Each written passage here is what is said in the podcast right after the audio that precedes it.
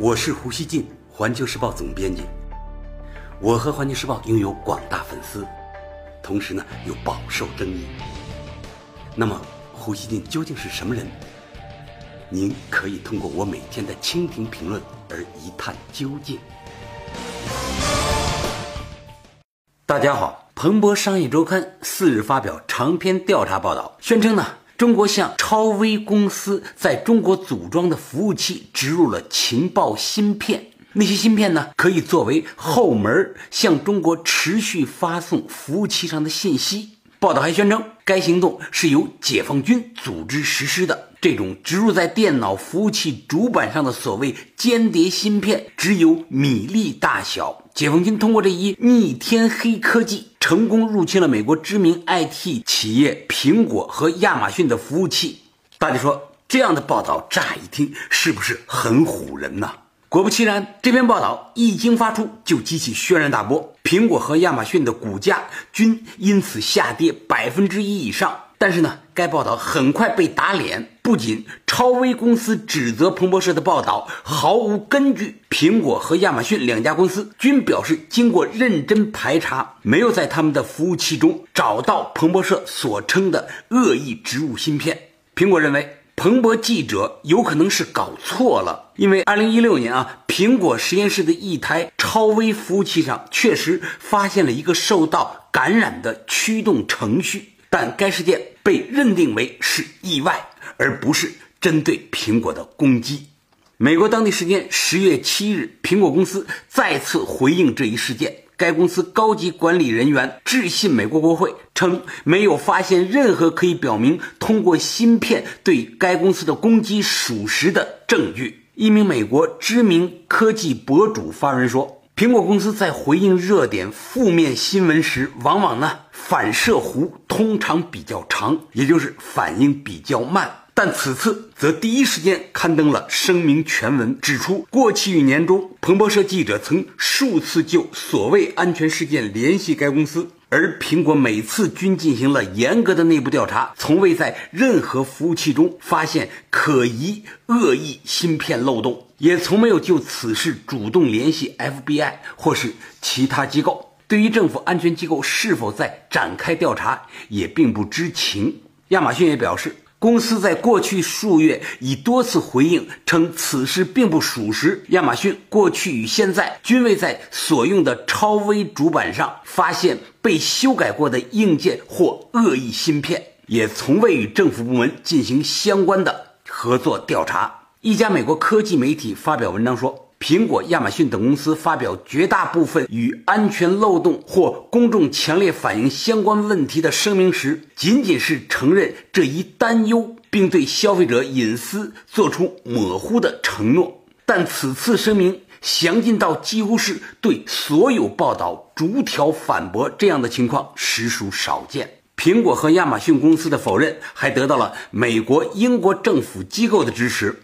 英国国家网络安全中心表示：“我们注意到了媒体的报道，在当前阶段，我们没有理由去怀疑亚马逊和苹果详尽的评估结果。”随后，美国国土安全部也在官网发布声明说：“目前没有理由怀疑这几家公司的声明。”对此，中国外交部发言人陆康在回答记者提问时表示：“我不知道你有没有注意到，苹果公司、亚马逊公司、超威公司都已做了表态否认，甚至连美国国土安全部都已经做了表态。有了这些表态，你觉得还需要中国做出回应吗？你如果真有兴趣，可以去问一问彭博商业周刊该怎么回应这些表态。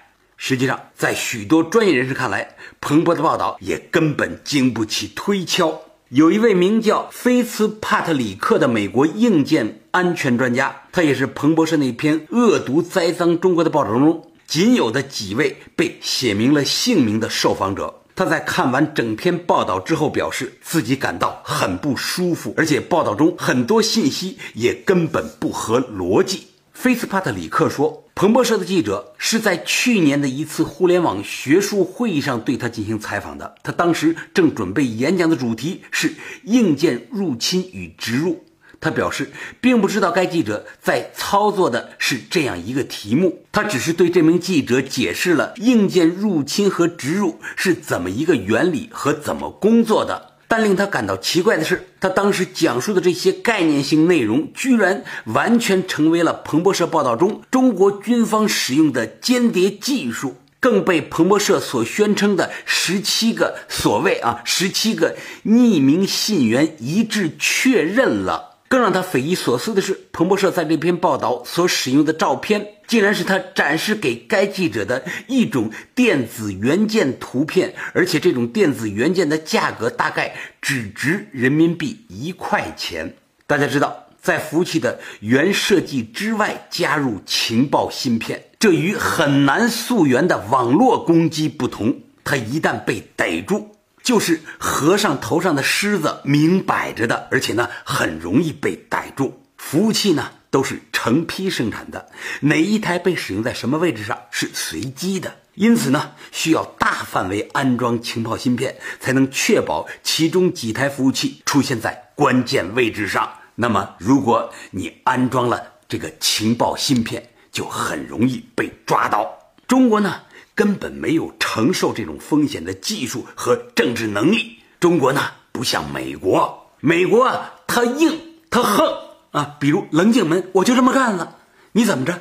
中国人啊，咱们脸皮薄，被逮住了让人戳戳点点，咱受不了啊。而且，苹果和亚马逊都是美国顶级的 IT 公司，如果他们的服务器有非正常的出站流量，其监测系统可以迅速发现。两大公司的断然否认，加上美英官方机构的背书，证明彭博社所做的报道是一个精心编排的杜撰故事。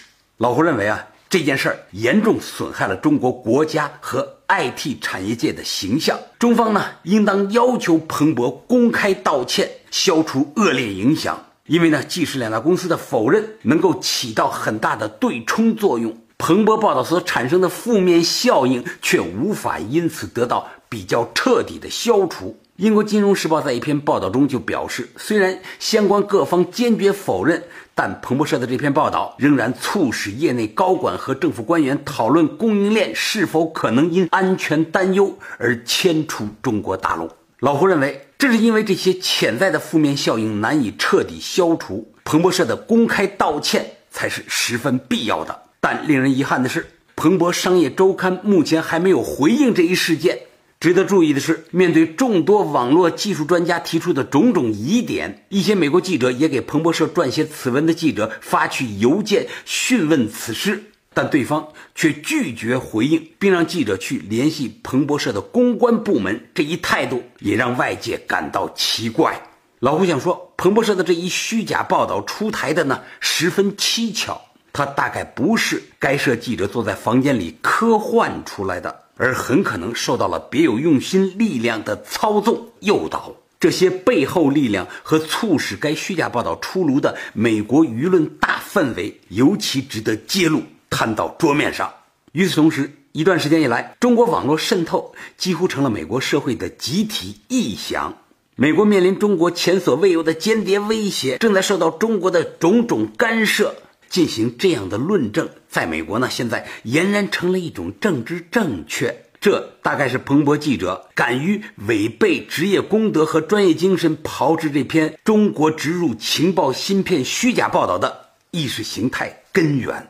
另外啊，大家看啊，连美国总统、副总统他们都无端指责中国干涉美国中期选举，而国土安全部部长尼尔森公开表示，没有证据可以证实中国在这样做。接下来呢，彭博商业周刊的记者呢就指控中国向美国网络服务器植入情报芯片。老胡想说，美国这是怎么了？如此公开的造谣，均出自那个国家享有很高威望的位置和机构。扭曲的对华政策正在扭曲整个美国社会吗？最后，老胡想说。彭博商业周刊不仅要道歉，而且呢，他应当解释他的这个错误是如何酿成的。老胡呢，不希望彭博社这样的美国媒体堕落成为为了利益而甘愿受操控、多大的谣他都敢去造的一个机构。那么，就请他。出来说清楚吧。感谢收听今天的《胡言不乱语》，咱们下期见。